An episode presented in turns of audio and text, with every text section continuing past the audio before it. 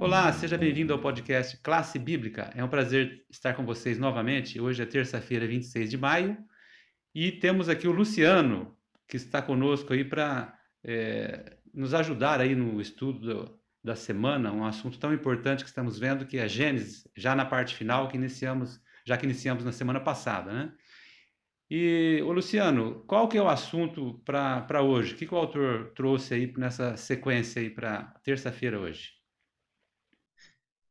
Olá, você que está aqui conosco mais uma vez, te agradeço pela sua participação. É sempre bom estarmos juntos aqui para estudar a palavra de Deus. Como o Jaziel já comentou, nós estamos então dando continuidade a um assunto, assunto muito interessante que foi iniciado na semana passada, que é o assunto da criação.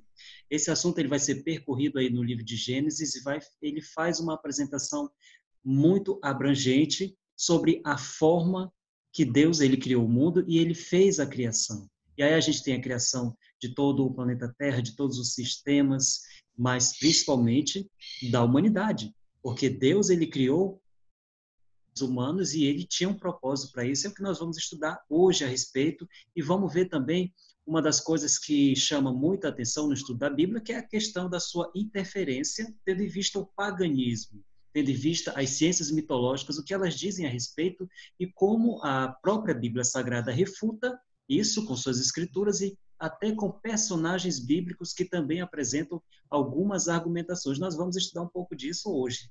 Tem muito, muita coisa boa, é pena que a gente não tem assim tanto tempo. Então já vamos direto aí no primeiro ponto, que é uma comparação é, da, do como Deus criou ali no quarto dia o Sol e a Lua. O que, que tem a ver isso com o paganismo? O que, que você acha? É, nesse primeiro nesse primeiro ponto aqui do, do estudo da lição, é, se você pega, se você faz uma leitura, uma das coisas que me me deixou assim um pouco, né, com uma pulga atrás da orelha, é o fato de você perceber que dentre dois dois objetos criados por Deus naquele momento, Sol e Lua. Que, e aí antes da gente fazer essa abertura, eu queria até dividir com você um trecho bíblico, que esse trecho vai casar muito bem, inclusive ele é citado na lição. Ele está lá em, em, Gênesis, o primeiro capítulo, quando você abre a Bíblia, de 14. Olha só o que Moisés, por intermédio de Deus, escreveu.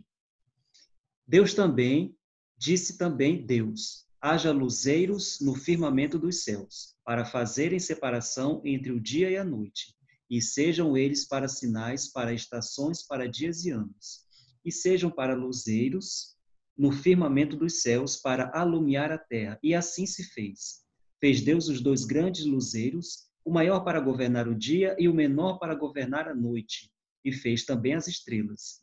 E os colocou no firmamento dos céus para alumiarem a terra, para governarem o dia e a noite e fazerem separação entre a luz e as trevas. E viu Deus que isso era bom houve manhã e houve tarde. Olha só a grande separação.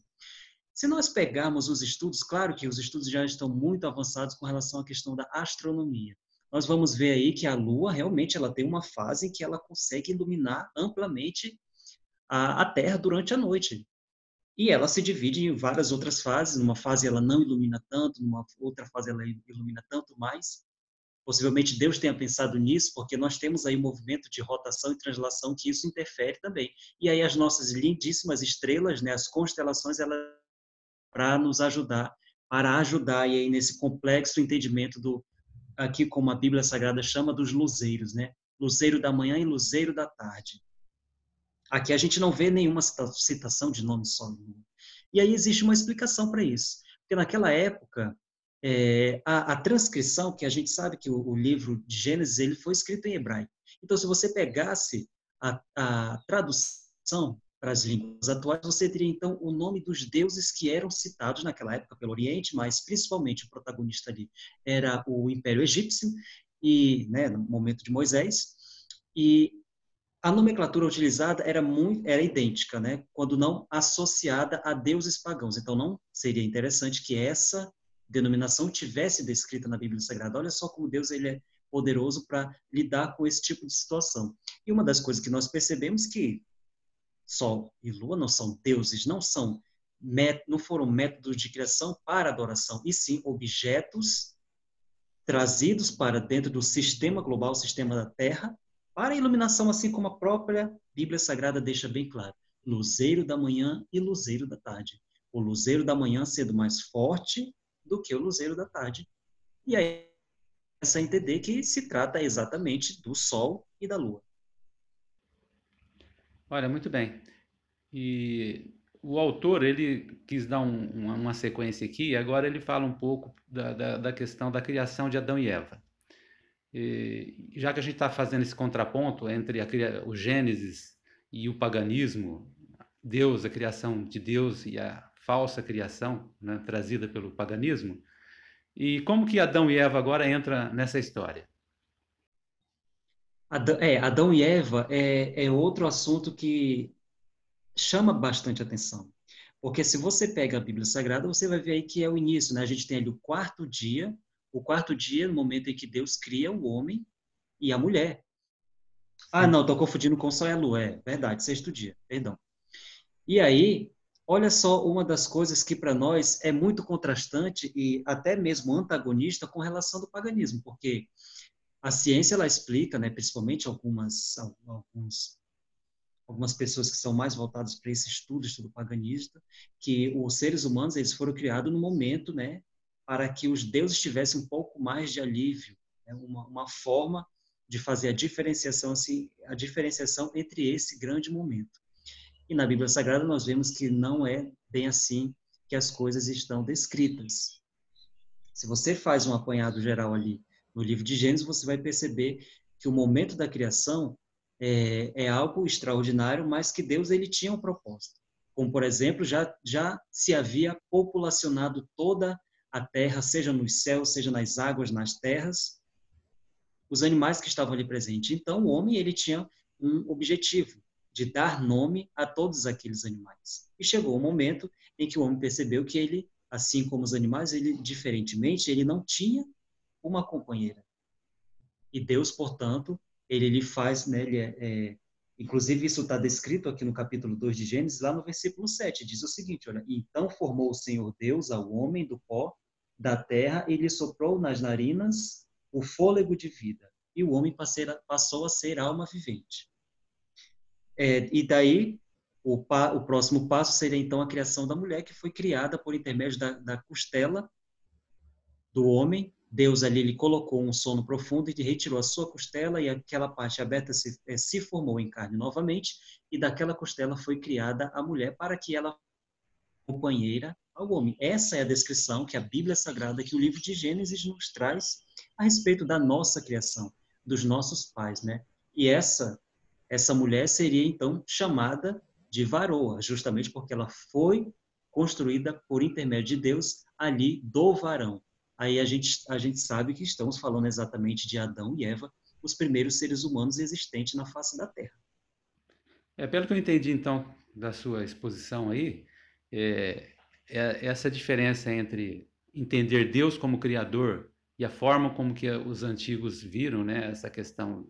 A gente nota aí a questão da função, né? Na visão de Deus, Deus criou tudo dentro de um contexto e com funções, o sol e a lua, o ser humano, né? E já o paganismo não traz essa visão. Né? Então a gente perde a, a, originalidade do plano de Deus, que é mostrar que tudo isso foi feito em função de alguém especial que foi criado ali na sexta-feira e foi dado para ele o domínio né, de tudo isso. Né? Então acho que esse é um ponto essencial aí. Você tem mais alguma coisa para fechar aí? É, quanto a esse assunto? É, é, engraçado e também trágico, né? Porque você não encontra a conexão na forma em que o paganismo ele ele, ele apresenta. Se nós pegamos a Bíblia Sagrada, nós vamos entender que existia um objetivo por trás de tudo isso. E, inclusive, será objeto de estudo nas próximas lições, a criação do homem. E no paganismo, justamente pelo fato de, de alguns deuses estar, estar precisarem ser aliviados de uma determinada forma, então a criação do homem ela foi ela foi ela surgiu e sem falar de várias e várias outras teorias que nós já conhecemos também teoria do evolucionismo né? E, isso começa a nos chamar bastante atenção, porque justamente nós não conseguimos encontrar um denominador comum entre a ciência a respeito desse assunto e a Bíblia Sagrada. Mas isso não é problema, justamente porque nós precisamos crer naquilo que as Escrituras estão se apresentando. Né?